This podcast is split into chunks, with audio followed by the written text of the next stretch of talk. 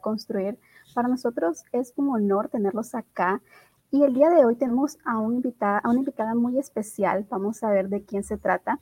Ella es Juanita Álvarez, quien es Head of Engagement and Networks del World Green Building Council. El día de hoy vamos a estar hablando con ella acerca de arquitectura sostenible para edificios mixtos. Bienvenida, Juanita.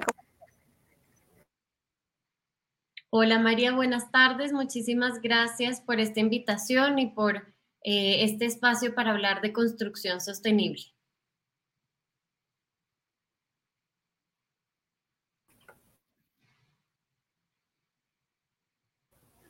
Más bien, muchísimas gracias a usted, Juanita, por brindarnos lo que es el tiempo y sobre todo sus conocimientos el día de hoy. Vamos a iniciar esta entrevista con una pregunta muy interesante. ¿Cómo ha evolucionado la arquitectura sostenible en edificios mixtos a nivel de Latinoamérica? Bueno, pues realmente la construcción sostenible ha evolucionado muchísimo en los últimos 10 años. Eh, si bien es una tendencia y una línea, digamos, de implementación de la arquitectura y de la construcción que viene desde hace más tiempo, cuando hablamos de Latinoamérica, los cambios esenciales y críticos se han venido dando en la última década donde la industria ha logrado entender la importancia de por qué pensar en construir de una manera distinta, por qué pensar en construir teniendo en el centro a las personas, en el centro del diseño, de la operación, de la construcción. Y la evolución se ha dado a partir de esa conciencia, ¿cierto? Y de cómo podemos trabajar con nuestros entornos y nuestros ecosistemas para ofrecer eh, unas edificaciones que promuevan la salud y el bienestar de las personas y que además sean responsables con el ambiente. Empezamos hablando de una construcción sostenible eh, y pues en edificaciones de usos mixtos que se, em, se enfocaba en ciertas áreas específicas, bien fuera materiales o eh, diseños específicos de espacios interiores, ¿cierto? Se hablaban como de ciertos eh, espacios y fragmentos de la edificación, no se estaba pensando en un uso integral y unificado de lo que estamos hablando como proyectos de construcción sostenible. Esto ahorita es muy distinto. Ahora la construcción sostenible se habla desde un enfoque holístico y más cuando estamos pensando en edificios de usos mixtos, donde queremos involucrar eh, espacios de entretenimiento, de comercio, de vivienda, y donde queremos ofrecer en una misma, en un mismo entorno, facilidades a una comunidad que busca eh, también proteger al medio ambiente, eliminando, disminuyendo la huella climática que está dejando con sus emisiones de carbono y este tipo de, de impactos que generamos los humanos en el entorno, ¿cierto? Y es así como pasamos de hablar de espacios sostenibles o prácticas de sostenibilidad hablar a un enfoque de comunidad y de entorno sostenible, donde ya se estaba eh, visualizando y certificando también con distintas plataformas y métodos cómo estamos generando una comunidad que esté viviendo la sostenibilidad y que sea una sostenibilidad abierta para todos en todas partes. Esto yo creo que es el cambio eh, drástico que se ha dado en los últimos 10 años hablar de la individualidad para llegar a la colectividad y conocer e entender que la construcción sostenible no es solo unas piezas del rompecabezas, sino es un estilo de vida que involucra todo el proceso de diseño, de construcción y de operación de los edificios y siempre, siempre pensado para las personas como centro de la ecuación. Así es, concuerdo de que la sostenibilidad tiene que llevarse a cabo en cada uno de los procesos constructivos. ¿Y usted cuáles son las claves que considera que se pueden implementar dentro de la sostenibilidad en este tipo de proyectos? Bueno, pues la construcción sostenible, eh, y si estamos hablando de edificios de uso mixto, tiene que pensarse, tiene que visualizarse desde el proceso de diseño, desde el proceso de concepción, ¿cierto? De, la idea de cómo va a ser este proyecto, a quiénes va a atender, por qué, qué beneficios les está trayendo, cómo va a ayudar a disminuir la huella de carbono que generamos como impacto, ¿cierto? Como personas. Entonces hay que empezar desde esa primera idea inicial de qué es lo que queremos hacer y cómo lo vamos a hacer. Para esto tenemos también eh, que tener en cuenta la ubicación de nuestro proyecto, qué servicios va a ofrecer, acerca de qué eh, espacios y comunidades estamos generando nuevas dinámicas. ¿Por qué? Y con esta idea también empezamos a pensar en los aspectos técnicos, dónde, hacia dónde debe ir orientado mi edificio para lograr disminuir eh, la necesidad de aires acondicionados, de energía, de eh, mejorar la calidad del aire, de luz, de sombra, todo este tema de estrategias bioclimáticas que nos permiten disminuir los costos en las tecnologías que necesitamos implementar, en el uso de recursos, ¿cierto? También es muy importante pensar, bueno, ¿dónde estamos ubicados? ¿Qué accesos fáciles tenemos a los distintos recursos y materiales que podemos encontrar localmente, donde no tenemos que traer materiales eh, de otras partes del mundo y disminuimos nuestro, nuestro impacto y nuestra huella? Eso es cuando empezamos a hablar de esa parte de diseño, pero también es muy importante pensar en ¿cómo vamos a hablar de la construcción? ¿Cómo la vamos a pensar? ¿Cómo es este proceso constructivo donde debemos tener en cuenta el manejo, ¿cierto?, de las basuras, donde debemos tener en cuenta cómo vamos a escoger los materiales que van a construir este proyecto para que no solo en su proceso, ¿cierto?, donde pensamos en las emisiones de carbono embedido, que son las emisiones que se generan en la producción y en la construcción, de los materiales, sino también cómo vamos a pensar en la huella que queremos disminuir en las edificaciones ya cuando estén operando. Eh, y aquí hay un sinnúmero de estrategias que podemos eh, incluir y mi mensaje cuando hablamos de cómo construir de manera sostenible es pensando en las personas, pensando en cómo podemos hacer nuestra mejor eh, parte, nuestra mejor eh, aporte, ¿cierto? Teniendo ese foco esencial. Y de ahí van a salir estrategias muy sencillas como el cambio de la orientación o incluir ventanería eh, que traiga luz natural o que nos permita tener ventilación natural, ¿cierto? ¿Cómo son esas estrategias que no requieren de muchos costos adicionales? Y también pensar, bueno, si ya logramos equilibrar esa primera base de qué puedo hacer sin incrementar los costos de mi proyecto, también ver, bueno, cómo puedo aportar más, ¿cierto? Y de ahí entonces podemos traer soluciones que el mercado nos está ofreciendo. Podemos además generar empleos verdes, apoyar negocios y emprendimientos locales, que todo esto empieza a construir un, un ecosistema de sostenibilidad que aporta a esos usos mixtos, a esa variedad de necesidades, personas, espacios y nos van trayendo soluciones sostenibles.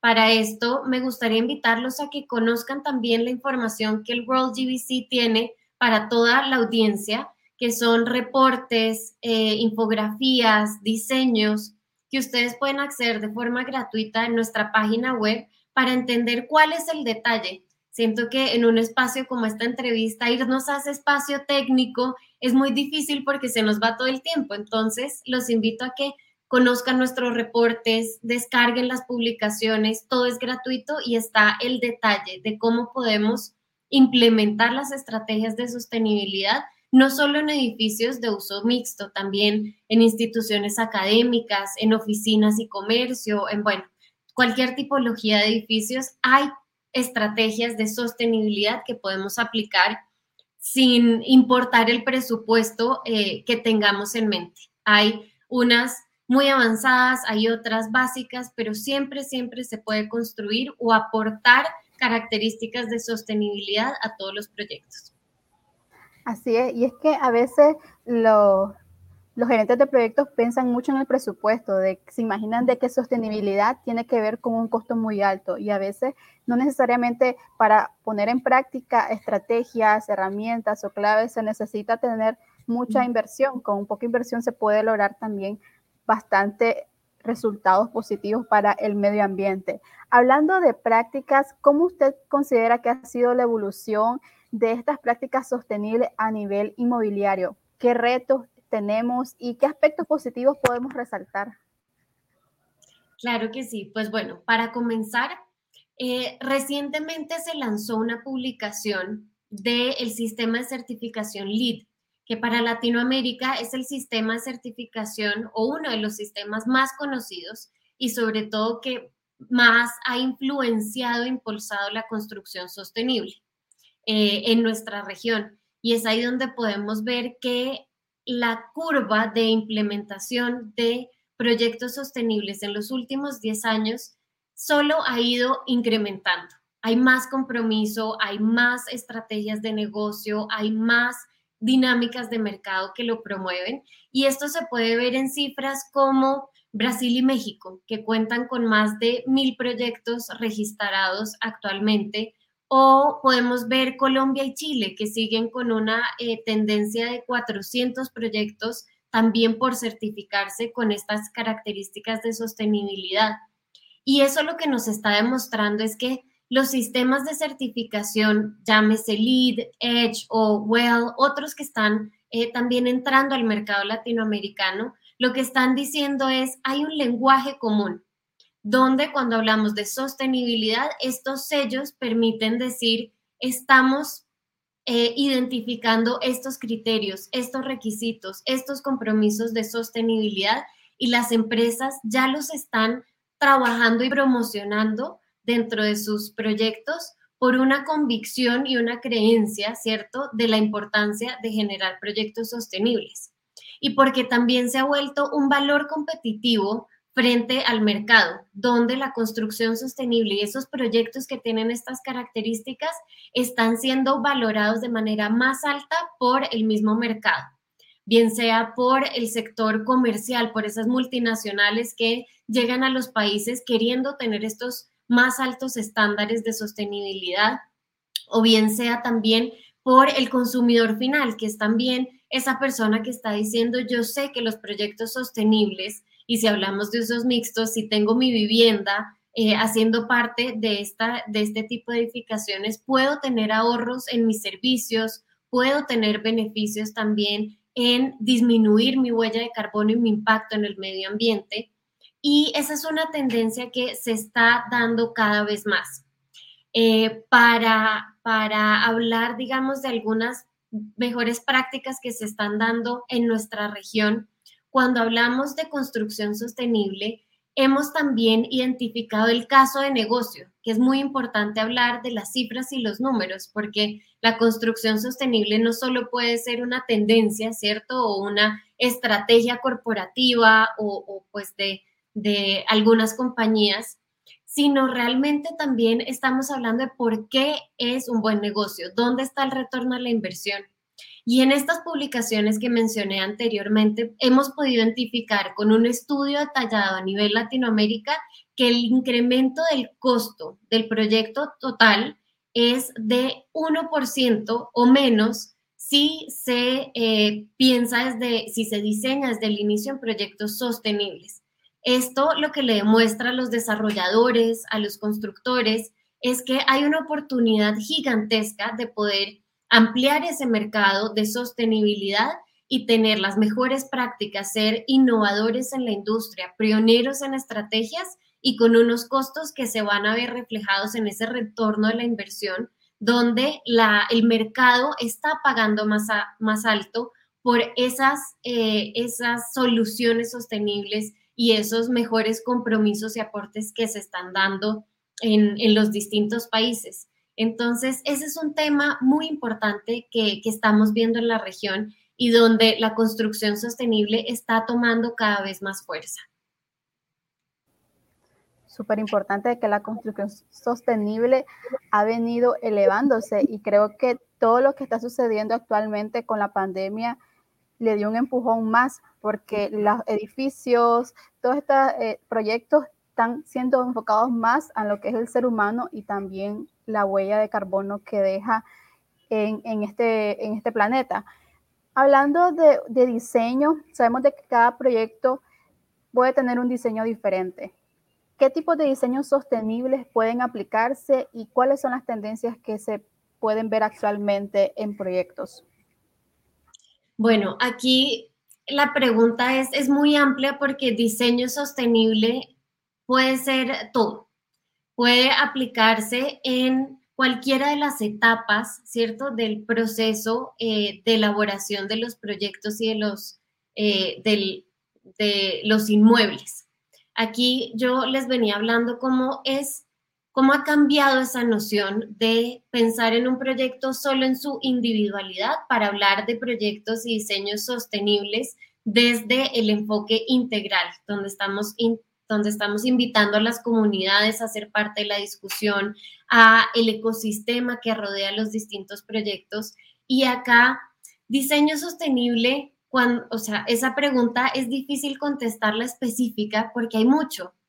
Eh, hay diseño sostenible para distintos usos, para distintos propósitos y objetivos. Entonces necesitamos es pensar qué es el propósito que quiero generar con mi proyecto, cómo lo voy a hacer y por qué lo estoy haciendo. La pregunta se amplía hacia esas, eh, digamos, distintas aristas, porque hay muchas tipologías de diseños. Si nos queremos enfocar solo en materiales o si nos queremos enfocar solo en eh, diseño de los espacios interiores para la salud y el bienestar de las personas, o si nos queremos enfocar en estos edificios de uso mixto, en cómo generar una integralidad de todos los espacios y servicios.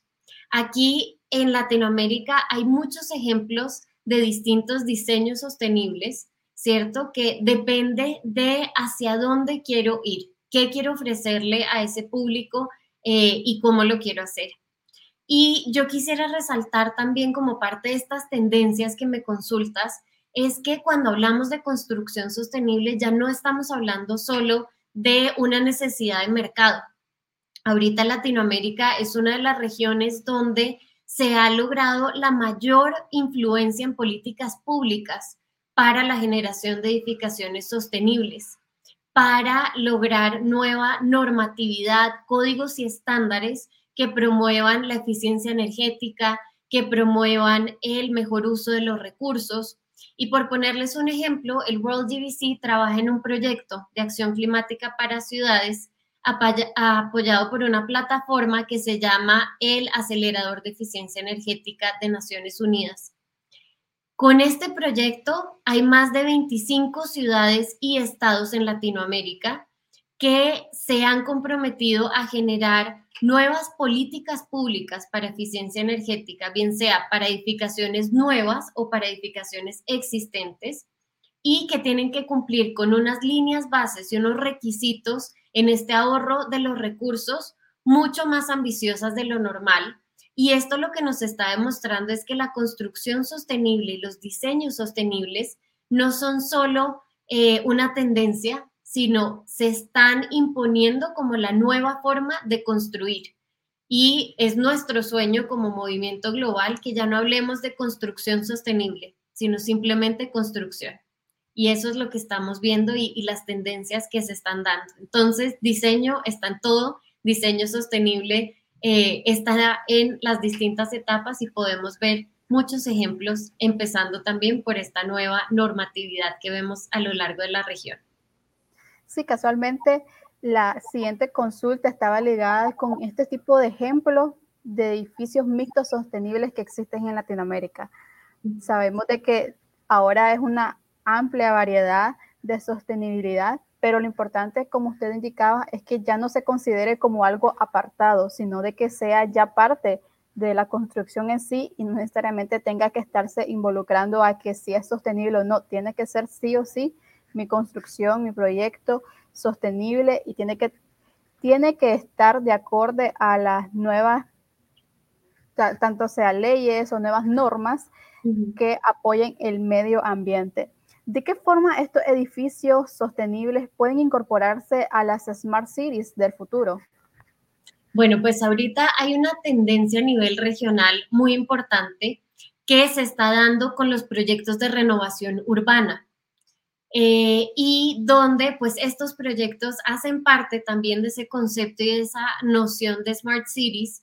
Y lo que está lo que se está dando en países como Colombia, como Chile, como México, es que se están renovando zonas, espacios urbanos que eh, actualmente no se les veía ningún eh, uso o el uso que se les estaba dando pues no era el adecuado, eh, estaban vacíos o estaban abandonados.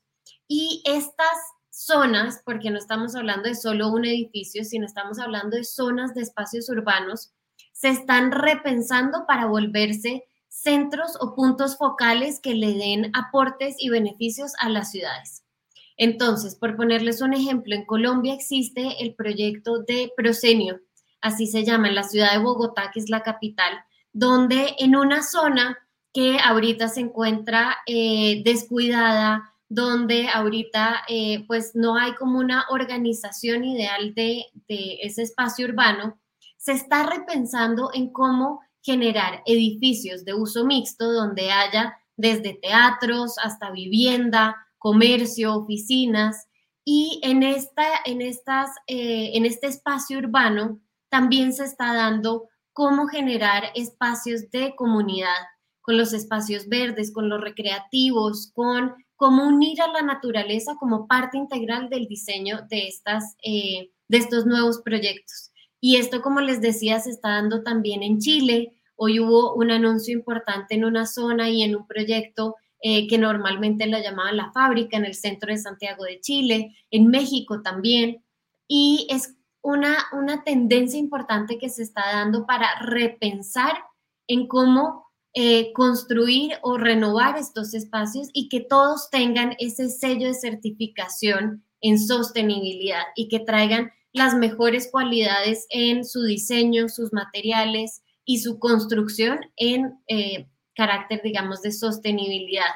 Algunos de estos que mencionaba eh, están eh, pensados para ser certificados LEED, hay unos otros que están demostrando sus compromisos con la sostenibilidad de acuerdo con los materiales que están seleccionando, los procesos constructivos y demás. Entonces, esto lo que nos está planteando es que hay una forma de visualizar las ciudades distintas y que es a partir de esa renovación urbana que se puede estar aportando al desarrollo de los smart cities del futuro, donde se ve todo desde la integralidad de las funciones, de los servicios, de las prácticas y de las necesidades de las personas para lograr eh, pues estos espacios que promuevan la sostenibilidad para todos en todas partes. Y hablando de futuro, ya para ir cerrando esta entrevista, ¿cuáles son los avances más notorios que se presentará en la construcción sostenible a largo plazo?